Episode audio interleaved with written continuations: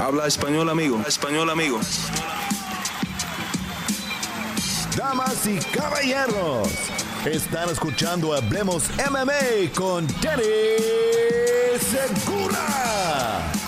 Bienvenidos a los premios de fin de año del 2021 aquí en Hablemos MMA. ¿Qué tal a todos? Mi nombre es Dani Segura, yo soy periodista para MMA Junkie y el host aquí de Hablemos MMA, acompañándome en esta edición anual. Es mi gran amigo y también periodista aquí en el sur de la Florida, Jorge Ebro. Jorge, ¿cómo estás? Un saludo, Dani. Eh, francamente, es un honor estar contigo en tu canal de YouTube, un canal que es de los más respetados que hay en el mundo de las artes marciales mixtas. Y, por supuesto, cuando me invitaste a dar los premios, dije, no puedo decir que no. Gracias, Dani. Muchas gracias. No, gracias a ti y el placer es, es todo mío que estés aquí acompañándonos para repasar lo mejor del 2021, un año que entramos con eh, expectativas de pronto bajas porque al principio del año lo del COVID estaba muy fuerte, no había vacuna, había mucho incierto, pero qué año nos dio en las artes marciales mixtas. Y no solo las artes marciales mixtas, los deportes de combate, porque obviamente tú también te enfocas bastante en el boxeo y, hubo bastante de qué hablar en ese lado también. Entonces, eh, este, este esta edición de los premios de, del año, eh, obviamente un poquito más diferentes que las del año pasado. El año pasado fue solo audio cuando estábamos en podcast. Eh, lo hice con Rodrigo del Campo, esta vez en video. Y vamos a estar usando siete categorías para repasar el año. Entonces, las categorías son el mejor peleador del año, la peleadora del año, la pelea del año, la sumisión del año, el knockout del año el peleador hispano del año. Obviamente nos enfocamos aquí en Hablemos MMA en el lado latino. Y la peleadora hispana del año. Y terminamos también con otra categoría que añadí este año que me gusta mucho, que es eh, el momento eh, favorito periodístico del año. Y eso ya va a ser algo muy personal para que Jorge y yo podamos eh, compartir un poquito de, nuestras experiencias y, nuestras anécdotas, ya que estamos nosotros eh, viajando y cubriendo eventos de, deportes de combate. ¿Vale? Entonces, sin más espera, empecemos con la primera categoría. El peleador del año. Jorge, cuéntame tu pick y por qué. Mira, había una una gran debate en mí, porque habían dos figuras que fueron descollantes este año y que son Camaro Osman y Charles Oliveira. Pienso yo, porque déjame explicarte un poquito, mm, Dani, yo pienso que no solamente es el, el, premio, sino el premio, la circunstancia, el premio y la relevancia del momento. Y por un lado tienes a un Oliveira que se hace campeón del mundo y que después tiene esa tremenda pelea contra Dustin Poirier. Pero yo creo que lo que ha hecho Camaro Osman este año es eh, espectacular. Camaro Osman que va haciendo eh, camino y abriendo camino hacia una, hacia una meta enorme, como es ser el mejor de todos los tiempos.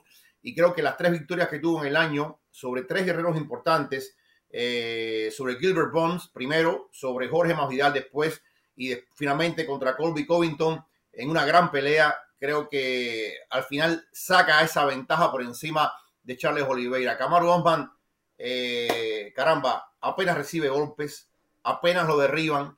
Eh, es tanto el dominio que tiene Camaro Osman en esta división. Yo decía que Colby Covington era la gran amenaza y algún día lo puede ser Kansachi Maez, algún día.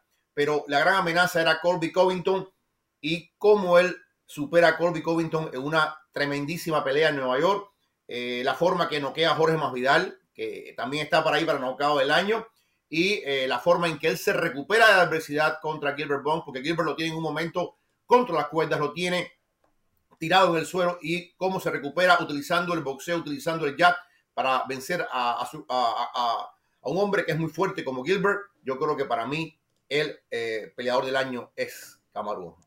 Sí, estoy de acuerdo contigo. Creo que, en mi opinión, respeto mucho a Charles Oliveira. También tuvo un año increíble. Para mí, la carrera estaba entre Dustin Poirier y Kamaru Usman. Obviamente, Dustin Poirier tenía esas dos victorias sobre Conor McGregor. Encabezó los pay-per-views más grandes que tuvo UFC. Y bueno, estaba supuesto a, pelear, o, bueno, peleó por el cinturón eh, ahora en UFC 269. Y si hubiera ganado esa pelea, no solo hubiera encabezado eh, dos o tres de los pay-per-views más grandes del año, dos victorias sobre Conor McGregor, pero se vuelve campeón de las 155 libras. Ahí creo que le hubiera dado una pelea muy dura a Kamaru Usman, pero obviamente ese no fue el resultado. Charles Oliveira eh, retuvo su título y se quedó como campeón para cerrar el año. Entonces, para mí, sin duda, con ese resultado, Kamaru Usman es el peleador del 2021 tres eh, defensas de título sobre oponentes muy, muy duros, como mencionas tú. Y también algo muy importante eh, que creo que este año fue extremadamente vital para su carrera y, dejó el fundamento para construir eh, su legado, ¿no? Entrando al 2021 simplemente era un campeón más. ¿No? Tenía dos defensas de título buenas, pero en cuanto a los mejores de las 170 libras, históricamente hablando, todavía no estaba en esa conversación.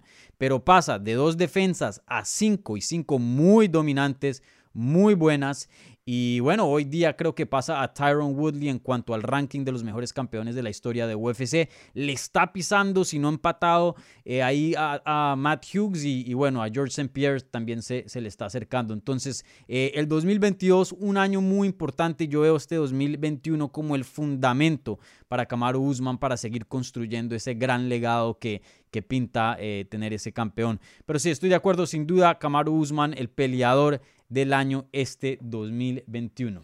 Ahora, déjame decirte que eh, supera a Oliveira no por mucho, porque como voy te repito, es el boxeador y el momento. Hmm. Hay que recordar que Oliveira fue de underdog en ambas peleas. Que nadie le daba respeto a Oliveira, que nadie, y todo el mundo decía, una vez que le gana a Chandler y se hace campeón, dicen, el reinado de Oliveira va a ser breve, va a ser muy, muy pronto.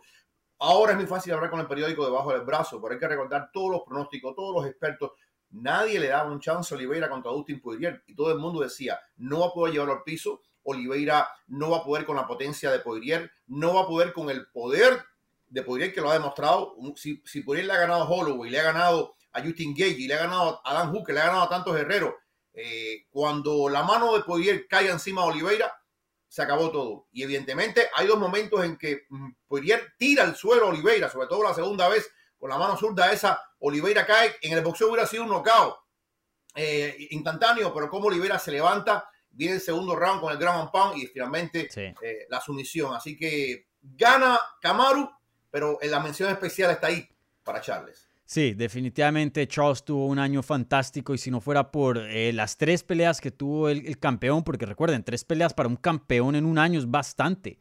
Usualmente no se ve en las artes marciales mixtas. Eh, pues si, no hubiera tenido ese gran año, el Kamaru Usman seguramente Charles Oliveira se hubiera llevado ese premio, pero Kamaru Usman obviamente haciendo grandes cosas en este 2021. Bueno, ahora pasamos a la segunda categoría, la peleadora del año. Y empiezo yo. Y esta, esta sí me costó. La de Kamaru Usman medio era un poco obvia para mí, pero esta sí que la sudé y me tocó pensarla muy bien. Pero se la voy a dar a Juliana Peña, la nueva campeona de las 135 libras Dos victorias en el calendario del 2021, una contra Sarah McMahon, que no es, la, no es una victoria así súper wow, súper grande, pero una buena victoria. Sarah McMahon es alguien que, que respetan dentro del deporte y luego hizo lo imposible.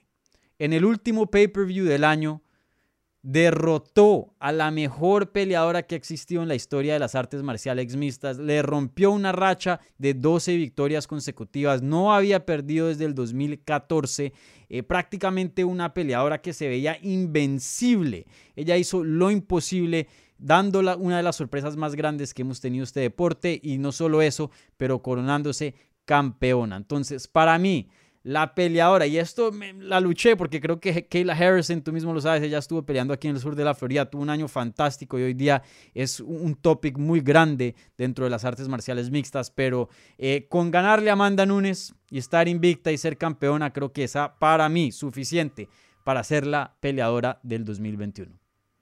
Mira, eh, esta también fue la más difícil de toda la categoría. Qué difícil. Cuando tú ves el año que ha tenido Valentina Sechenko, el año que ha tenido eh, Rose Mayunas. Kayla Harrison, fíjate, Kayla Harrison ha tenido un año espectacular. Pero yo tengo que admitir que PFL es como las ligas menores de las grandes ligas. El nivel de posición de Kayla Harrison no es tan grande como para decir, wow. Y sabemos que en potencia es una tremenda peleadora Kayla Harrison. pero yo quiero ver a Kayla Harrison en las grandes ligas, que es en la UFC. Y vamos a ver qué es lo que pasaría. Mi elección es Rose Namayunas. Mi elección es Rose Namayunas porque creo, hay que recordar también lo que era Sean Whaley antes de que llegara Thug Rose y le ganara primero en Jacksonville con aquella patada y después esa segunda pelea en Nueva York que fue muy, muy, muy, muy, muy, pero muy cerrada. Yo creo que la China es una tremenda peleadora y creo que eh, me voy con Rose porque primero da la sorpresa que en algún momento es parecida a la Juliana contra Amanda y segundo porque ya ejerce eh, bajo Trevor Whitman un, liderazgo, ejerce una, una, fuerza tremenda eh, porque Valentina, Valentina lo hizo muy fácil. Valentina, Valentina hoy está, fíjate, Valentina para mí es la mejor de las mejores. Valentina es la número uno libra por libra. Yo no he visto a nadie que combine tan bien, que sea tan artista marcial como lo es Valentina. La forma en que ella usa el judo, la lucha, el kickboxing, eh, no, no, es, increíble. Pero creo que se entendía que las victorias sobre Lauren Murphy y sobre Jessica Andrade era, era lo que se esperaba, era, era algo que ya tú veías venir. Mi, mi, mi opción es Rosna Mayunas. Creo que eh, Rose Namajunas, obviamente, dos victorias sobre Zhang Wenli. También, obviamente, está ahí eh, de las mejores y, claro, una, una peleadora eh, que también eh, está en esa conversación, ¿no? Y quiero aclarar algo antes de seguir al siguiente topic. Jorge y yo no hemos hablado de, de nuestros picks. Esta es la primera vez que, o sea, ustedes están enterando de primicias lo que Jorge está escogiendo, igualmente lo que yo estoy escogiendo, y Jorge y yo también nos estamos enterando de primerasas. Entonces, eh, para que vean, no, aquí no, no nos pusimos de acuerdo, no, no nada para hacer controversia o, para empujar algún nombre, no. Entonces, eh, sí, sin duda, Rose Namayunes es un, gran año. Y oye, eh, eh, Rose ¿Tú crees, por ejemplo, algo que en mi opinión, no es que la haya descalificado, pero que hizo que, Juliana Peña fuera para mí mi opción, es que Rosna Mayunes tuvo esa segunda pelea contra Jean Weili muy cerrada. ¿no? Muchas personas pensaron que Jean Weili eh, ganó ese combate, ¿no? Y, Juliana Peña pues tuvo dos finalizaciones vía sumisión. Eh, ¿Piensas que eso le, le debería ser un, factor pequeñito o, piensas que al final del día son resultados y, una victoria es una victoria? Mira, eh, la, pelea pudo haber ido para cualquier lado, para cualquier lado, pero no fue un robo. Pudo haber ganado. ahí yo entiendo al juez que vota una cosa y al juez que vota otra cosa. Hay, jueces que premian más la efectividad, hay jueces que premian más el empuje, y yo creo que en ese sentido eh, Rose tuvo un empuje eh, superior a la China en algún momento. La China quizás que gana la, primera parte de la pelea y luego cede bastante en la segunda mitad. Eh, todo el mundo volvió a decir que Rose no iba a ganar, porque como Chan Welly estaba entrenando con Sejudo, con Albarracín y toda esta gente por allá, eh, y lo otro es que el nivel, el nivel de Chan Welly es, enorme, enorme, y haberle vencido a alguien como esta mujer, eh, para mí, Rose se reafirma como una figura súper, súper importante. Eh, hay que ver Juliana Peña ahora cuando venga la defensa, si, como decían de Oliveira, es un reinado corto, breve, o realmente estamos en presencia de una reina con todos los atributos para un largo tiempo. Yo sé que esto es subjetivo y sé que muchos pueden decir que Juliana Peña, y con toda razón del mundo, esto no es para fajarnos ni nada de eso, pero yo, yo, yo que, he visto la carrera de Chan Whaley y sé lo que es Chan Whaley, estas dos victorias de Rose Namayunas para mí tienen un valor tremendo. Sí, sí. Sí, como dijiste tú, eh, algo que sí podemos estar de acuerdo en cuanto a esta categoría es que es difícil, probablemente la más difícil entre todas. Eh, si vamos a hablar de talento puro. Muchas mujeres que se destacaron en este 2021. Si vamos a hablar de talento puro, ¿qué talento más puro que el de Valentina? Claro. Mm. ¿Quién ganó? Porque decimos, ah, ganó fácil. Sí, ganó fácil porque tiene una maestría tan grande. Sí. Oye, Jessica Andrade es un tren. Sí. Es un tren. Y la forma en que ella la, la, la obliteró, la forma en que ella la tiró al suelo, y ahí la acabó. Sí, increíble, sí, definitivamente. Bueno, ahora pasando a nuestra siguiente categoría.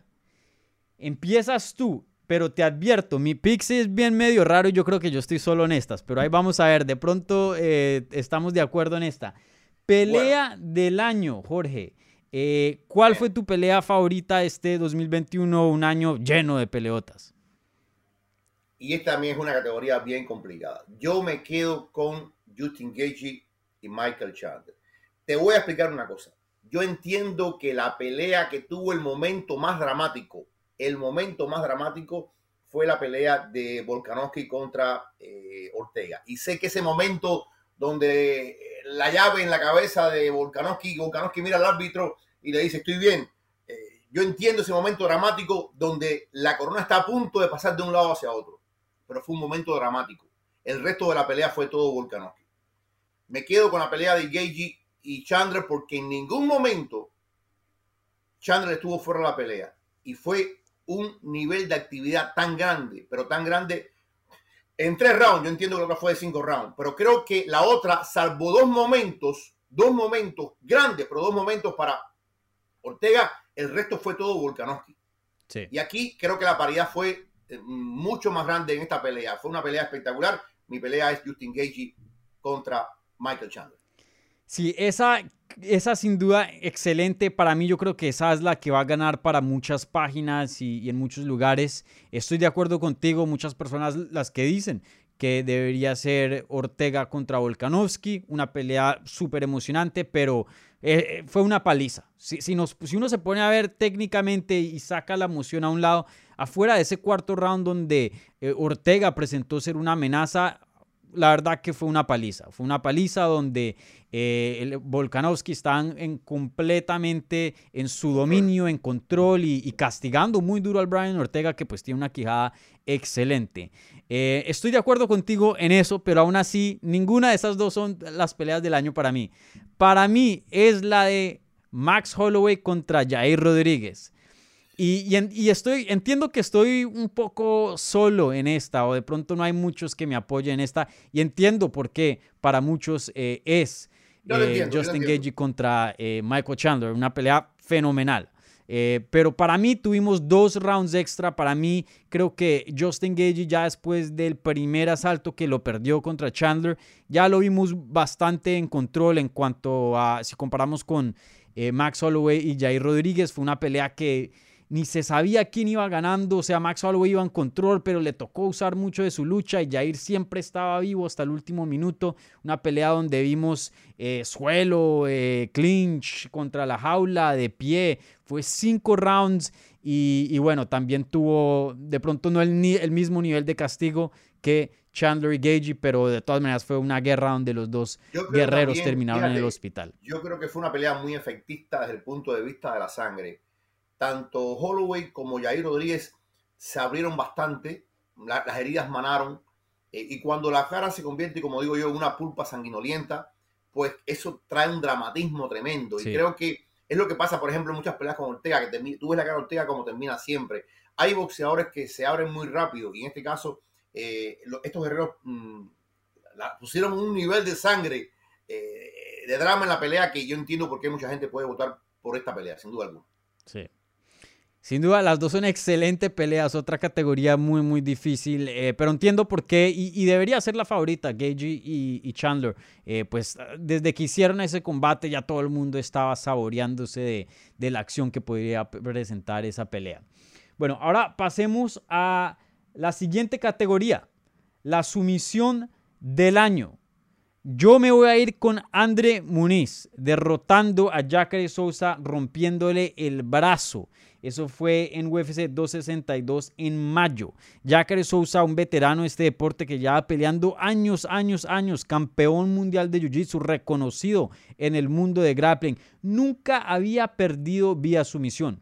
Nunca. O sea, la idea de que alguien sometiera a Jacare en las artes marciales mixtas era casi que imposible. Yo creo que la gente de pronto no tiene el concepto de quién es Jacare Sousa en el mundo del jiu-jitsu. Y, bueno, que llega André Muniz ahí, otro brasilero, y le rompe el brazo y lo retira.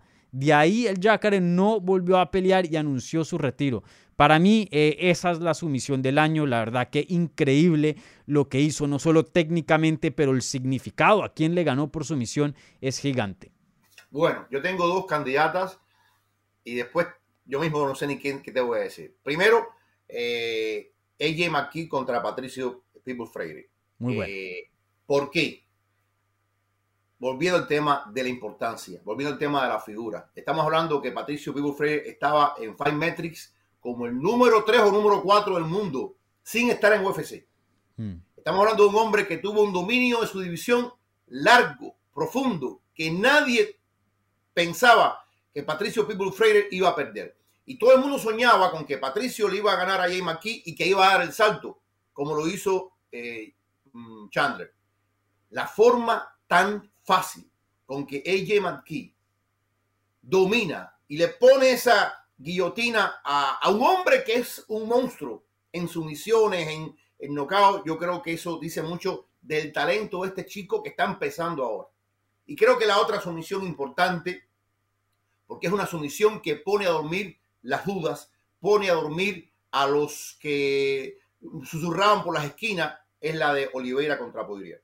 Porque también hay que ubicarse en el momento, la importancia de la pelea, lo que significa esta pelea para el legado de Oliveira y lo que es Poirier como rival, que vuelvo y repito, ahora es muy fácil ver el resultado, pero eh, antes nadie pensaba que esto iba a ser posible. Yo recuerdo las apuestas, las encuestas, todo decían que Poirier iba a ganar. De esas dos, de esas dos, y fíjate, la que tú dices es muy buena, es muy técnica, es impredecible. Eh, caramba, yo no quiero decir esto, pero, es en Bellator, es otra cosa. Eh, yo me quedo, me quedo con, con sobre, sobre, sobre Patricio, porque eh, creo que significa el cambio de antorcha, significa el nacimiento de una estrella y significa una victoria sobre un campeón legítimo como es Patricio. Sí. La de Muniz contra eh, Jacare fue en UFC. Eh, perdón, claro, en UFC, perdón. Sí, sí. Eh, pero ese, ese Ah, lo, lo que quise decir que no, no tenía, no, no tenía el peso específico, el peso específico que tienen las otras dos no. Porque también la de, fue, esta, esta es en Bellator, la de, la de, la de en Bellator. Sí. Sino que los actores no son, no estaban en momentos tan importantes. Claro. No, sí, eh, esto es verdad. Eh, y McKee ha tenido un año espectacular en cuanto a sumisiones. No solo es- esa sumisión fue muy buena. eh, ah, no, mentira, esa fue en el 2020, cuando peleó contra. A finales del 2020, cuando peleó contra eh, el ex campeón de Darion Caldwell, que tuvo una sumisión lo más de extraña que la llamaron McCutin. Ese, ese AJ McKee es excelente con sumisiones. Sí, estoy de acuerdo. Una sumisión también muy, muy buena. Eh, bueno, ahora pasemos a la última categoría antes de entrar al lado hispano y eso es el knockout del año. Eh, Súper complicado porque hubo muy buenos knockouts. Jorge, en tu opinión, ¿cuál fue, ¿cuál fue el mejor knockout del 2021? Mira, el knockout, y aquí hay, vuelvo y me repito, y, y después te diré qué pienso de esto. El knockout más ortodoxo y más espectacular, creo que fue el de Camaro Osman sobre Jorge Masvidal. El que sabe mucho de boxeo sabe que fue un, un 2 perfecto. Un jab que viene y después viene la derecha. La derecha pega en pleno rostro de Jorge Masvidal y todos vimos lo que pasó. Ese es lo que llamo yo el knockout por el libro. Pero hay otro knockout que es el knockout de eh, Pettis sobre Origuchi. Porque es dramático. Porque Pettis viene perdiendo, pero viene perdiendo por paliza. Viene perdiendo por la clásica milla. Y viene perdiendo que tal parece que se acaba todo para Pettis. Y de pronto la forma en que él gira y da ese golpe giratorio para acabar con el japonés. Un- yo estaba viendo la pelea con un amigo y me decía, me decía, esto es lo más parecido que hay a Bruce Lee, de Origuchi, por la forma en que saltaba, por la forma en que se movía, por la forma y el, dramático final a favor de Pettis eh, fue algo de película, fue algo realmente de Karate. Ven, ahora no yo tal vez por ser Camaro, tal vez por ser Camaro me quedo con Camaro más Vidal, pero la otra me tiene, me tiene, me tiene muy mal, ¿eh? la, de Origuchi contra Pettis. Sí.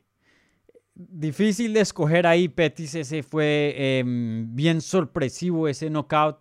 El de Usman, como tú lo dijiste, en cuanto a boxeo, súper limpio, un 1 y 2, pero, pero que encuentras en un tutorial en YouTube, así, pero perfecto.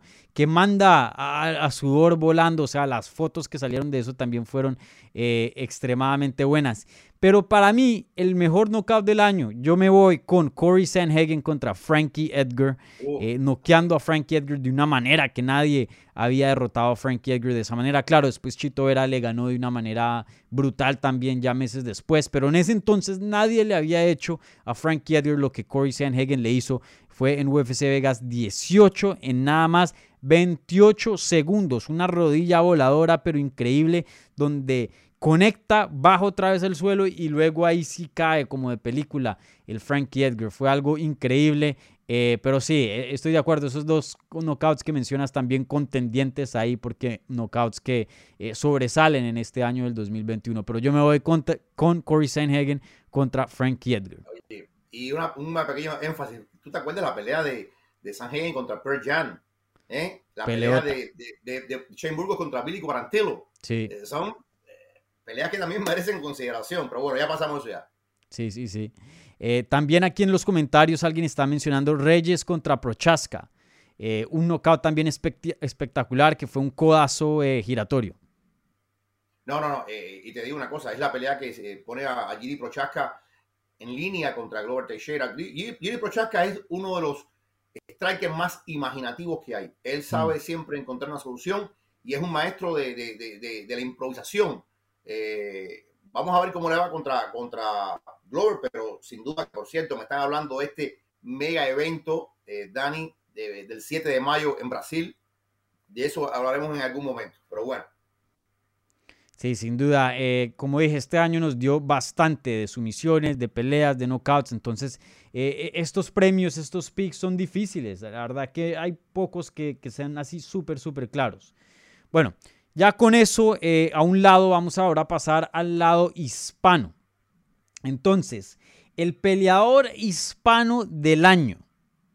Em, yo me voy a ir con Brandon Moreno. Entiendo que solo peleó una vez en el 2021, pero creo que solo con esa victoria no solo fue suficiente, pero le sobra para ser el peleador hispano del 2021. porque Se vuelve campeón haciendo historia, convirtiéndose en el primer peleador nacido en México que pelea desde México eh, en, conseguir un cinturón de UFC. Y no solo eso, pero eh, tú sabes que en este deporte eh, de los deportes de combate, no solo MMA, pero también en boxeo, es difícil volverse una estrella. Es difícil y Brandon Moreno se volvió una estrella y todo estuvo perfecto, de lo que decía, eh, el perfecto rival, volviéndose compadres ahí con Nate Díaz en la rueda de prensa. Eh, luego eh, yo de hecho estaba en Guadalajara en ese entonces cubriendo la pelea de Silva. Tuve el placer de entrevistar a Julio César Chávez Senior. la leyenda habló muy bien de Em, Brandon Moreno, me acuerdo que UFC Español me contactó para usar esa entrevista en sus redes y, bueno, estuvo en, partidos con la selección mexicana, eh, conoció al Canelo, mejor dicho, Brandon Moreno se volvió una estrella, un campeón con solo una pelea en un año y la verdad que fue eh, increíble de ver historia. Entonces, para mí, Brandon Moreno es el peleador hispano del 2021. Fíjate que creo que ahí es la primera vez que coincidimos y bueno, desde Camaro Bosman y, sí, yo creo que la importancia de la pelea, volviendo al tema de Oliveira, es la pelea que rompe la duda. Es la pelea que dice, este hombre es real.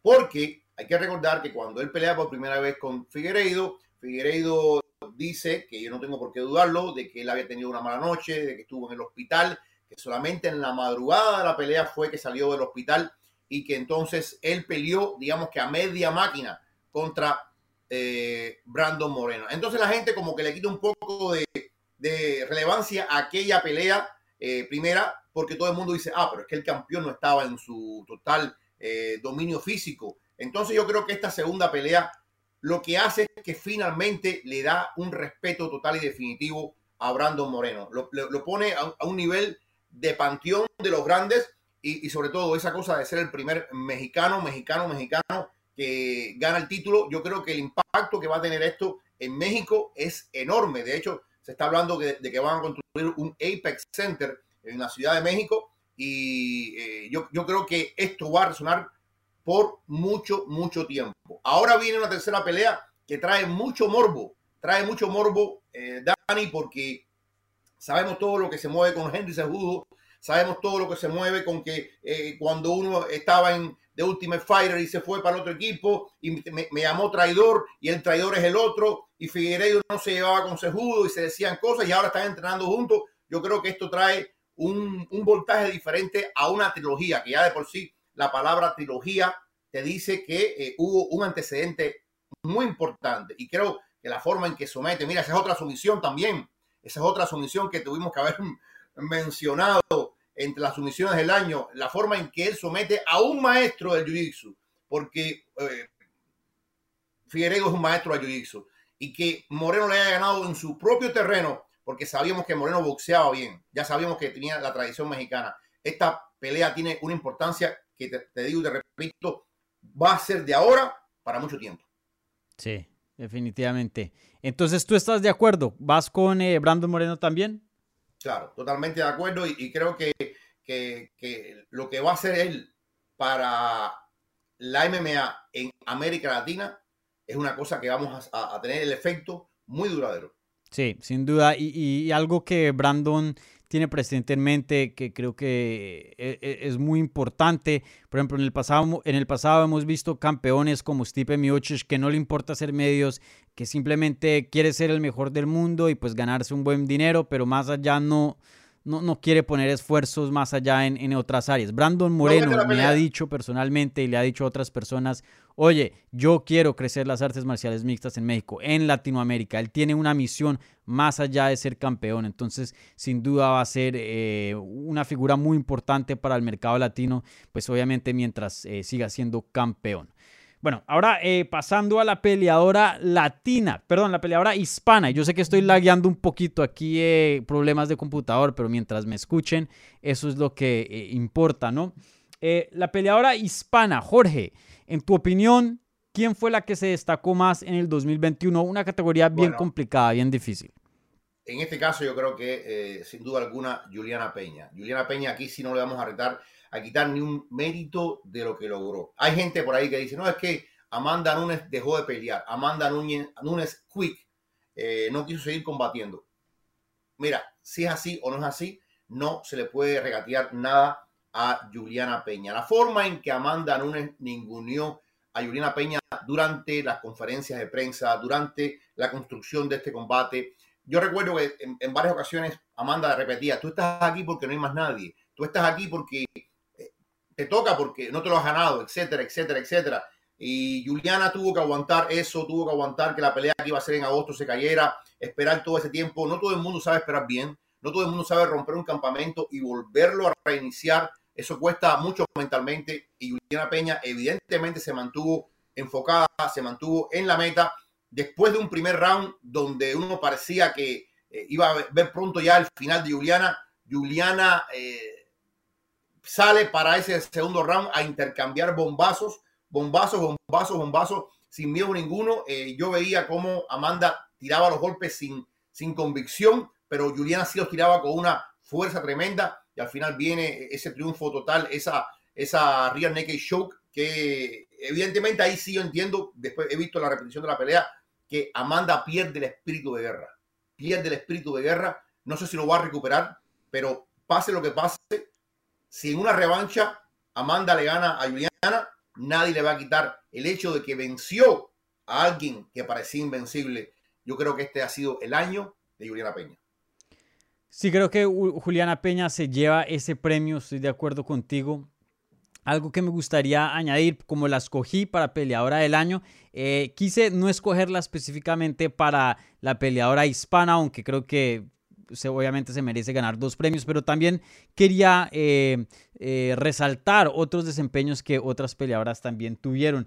Eh, para mí, otros, otras peleadoras que se destacaron en el 2021 fue Lupita Godínez, que entró a UFC invicta siendo campeona de LFA entra, tiene cuatro peleas en un año, no el mejor récord, va 2 y 2, pero las dos derrotas que tuvo, una fue una decisión dividida, otra unánime que fue muy cerrada, muchas personas la tenían eh, la pelea para Lupita, y encima de eso, eh, no solo eh, se, anuncia en la división y, y y crea una presencia grande, pero también rompe un récord histórico de eh, el mayor número de peleas, ¿no? Tres peleas en 42 días, si no estoy mal, eh, y eso pues es muy difícil de hacer, ¿no? Eh, no solo estar dispuesto, pero tres cortes de peso, tres oponentes, tres peleas, tres mini campamentos, pues desgasta mucho y, no cualquiera acepta esos retos. Entonces, eh, Lupita sin duda se destacó en este 2021 y también peleando fuera de su categoría, subiéndose una 125 en, en corto aviso. Eso habla de,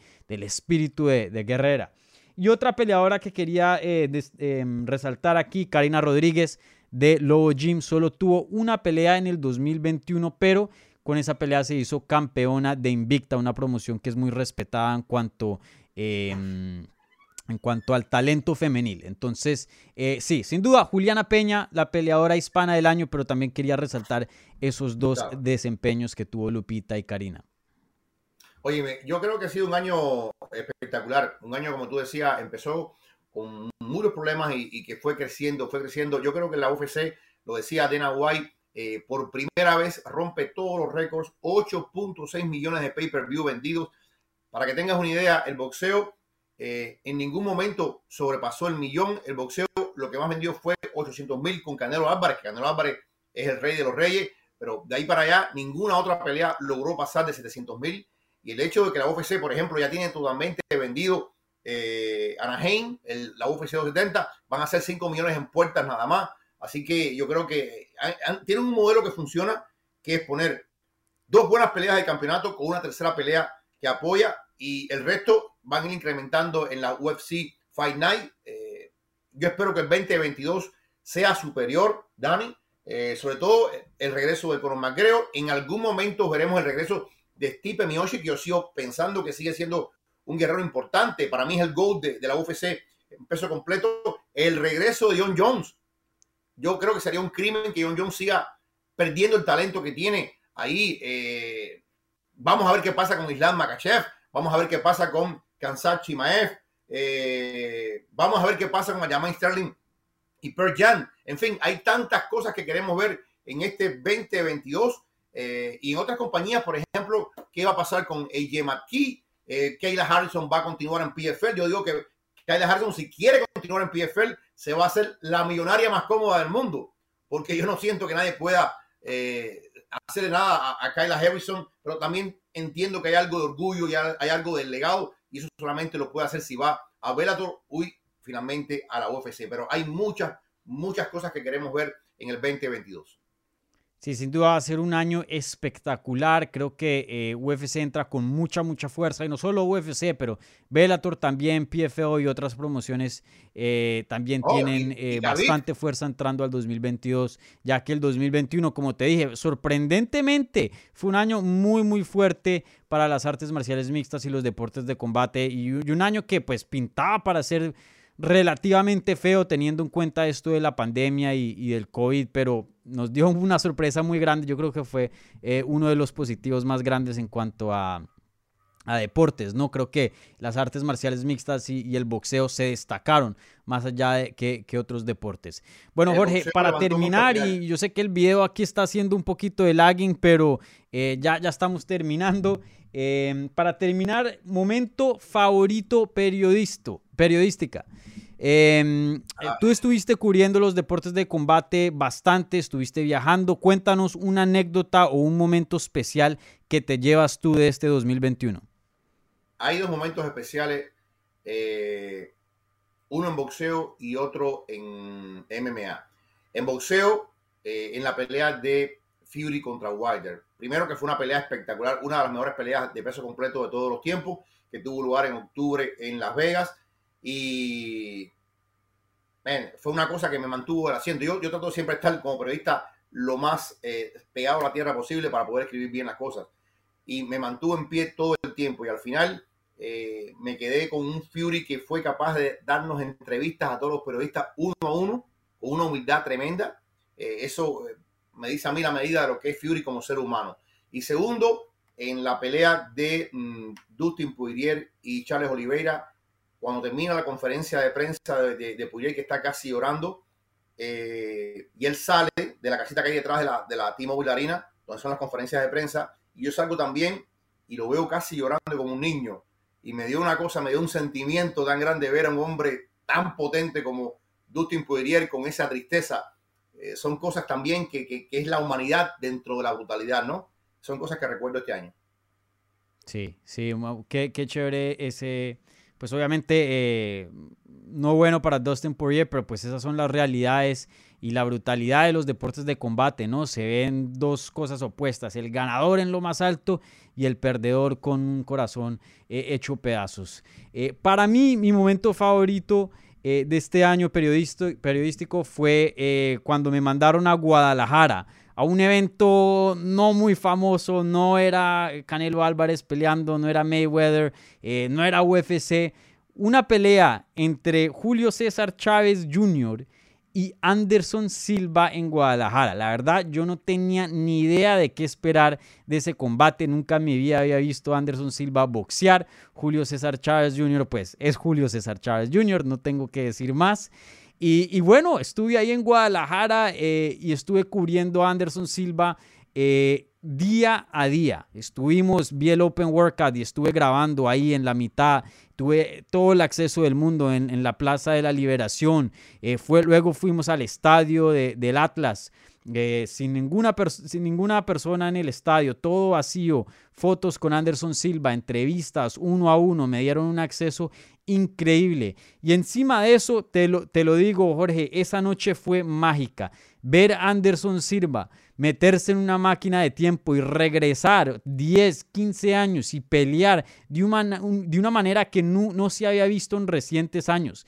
Lo último que habíamos visto de Anderson Silva era muy feo en UFC. La pierna rota, knockout, aquí, knockout allá, un pocotón de derrotas. Y verlo, eh, tener diversión, disfrutarse dentro del ring, sentirse sí mismo, conseguir una victoria en territorio enemigo, en otro deporte, la verdad que fue algo mágico. Pude entrevistarlo antes de la pelea y justo una horita eh, después también al equipo de él, al legendario eh, Minotauro Nogueira, estuvo por allá. Y, bueno, también el Canelo Álvarez eh, le dio sus respetos y se subió al ring y ahí tuvo un momento muy lindo con Anderson Silva. Y yo fui uno de los pocos porque no había, la verdad, muchos medios cubriendo ese evento, para, para serte honesto, que, que pudo experimentar eso. ¿no? Entonces son cosas que, que se viven como uno periodista que, que, que mm, crea unos momentos muy lindos. Yo recuerdo eso, eh, Dani, porque ¿sabes por qué había pocos periodistas? Porque ese día habían como cuatro eventos. Había eventos de, boxeo aquí, había eventos de UFC eh, y había mucha competencia con esa cartelera. Pero sí recuerdo que Silva salió con un respeto enorme. Fíjate qué interesante. Ahora, y eso ya es público ya, Jay Paul pidió hacer la pelea con Chávez Jr. Jay Paul le dijo a su abogado, Lupe Valencia le dijo, yo quiero la pelea con Chávez Jr. Ya se reunieron con Chávez Jr. Vamos a ver si esa, pelea se da. Pero todo el mundo quiere ver la pelea de Silva con Jay Paul. La gente le dice, no, no, no, no coja a, Junior, coge a la araña. Así que vamos a ver qué pasa, pero eso, es otro elemento importante que también ha sido parte del año, Dani. La emergencia de Jay Paul, sus dos peleas con Tyron Woodley, la diferencia que tiene con Nate Díaz, la bronca con Jorge Masvidal, la bronca larga que tiene con Dana White, porque él dice que algún día va a pelear MMA y espera que algún día va a pelear con todas estas estrellas de MMA cuando vayan al boxeo. Así que eh, es un elemento paralelo, pero es un elemento que no podemos desconocer. Esto de los hermanos Paul es un, es un, es un fenómeno que hay que aceptar. Sí, un fenómeno y vamos a, vamos a ver cómo termina eso. Esa, si, si, tuviera, si hubiera una categoría de la historia más grande del año, yo creo que esa fuera fácilmente un contendiente, porque Jake Paul en los deportes de combate fue una historia que, hemos estado siguiendo eh, pues eh, bastante, ¿no? Y, todo lo que ha ocasionado, la verdad que fue, eh, ha ocasionado mucha interrupción dentro del boxeo y las artes marciales mixtas. un fenómeno muy, muy extraño y algo que no se esperaba y va a seguir continuando en el 2022. Entonces vamos a ver en, qué termina esta historia, esta leyenda, esta jornada del, del Jake Paul. Otra cosa que quiero añadir de esa experiencia, también vi la última pelea, fue una exhibición, pero tuve el placer de ver la última pelea de Julio César Chávez, papá. Eh, y la verdad que eso fue mágico. Salió eh, con el raid por Vicente Fernández, el público se volvió loco eh, y bueno, eso fue también un momento muy, muy lindo para mí poder experimentar eso porque pues em, no, no, alcancé a ver a Julio César Chávez en, su prime, no era niño, no alcancé a cubrirlo como periodista, entonces eh, poder entrevistarlo y, verlo pelear, yo sé que a una edad ya bien tarde, pero aún así un momento muy, muy lindo de mi carrera.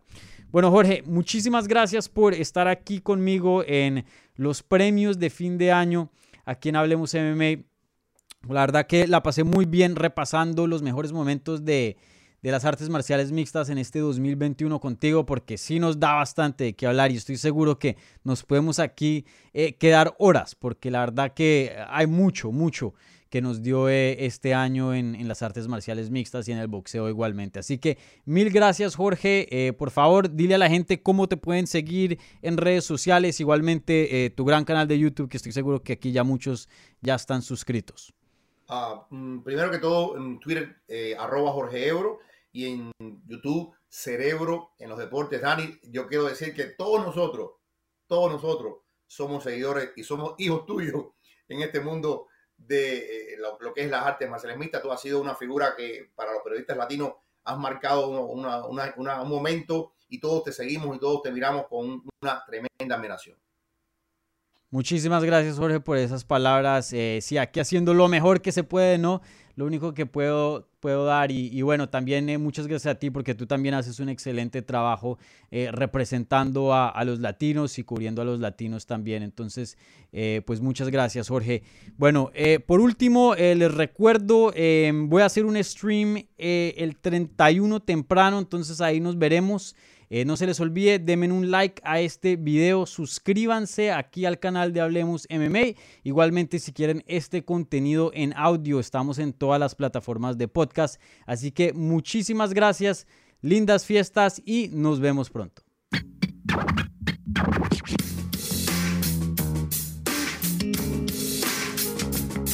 Gracias por escuchar Hablemos MMA. Si les gustó el show, los invitamos a que se suscriban en su plataforma favorita de podcast para recibir episodios semanales. También déjanos tu review o cualquier comentario. Pueden seguir Hablemos MMA en Twitter, Instagram y Facebook en arroba Hablemos MMA. Y me pueden seguir a mí en arroba Dani Segura TV. Hablamos la próxima semana.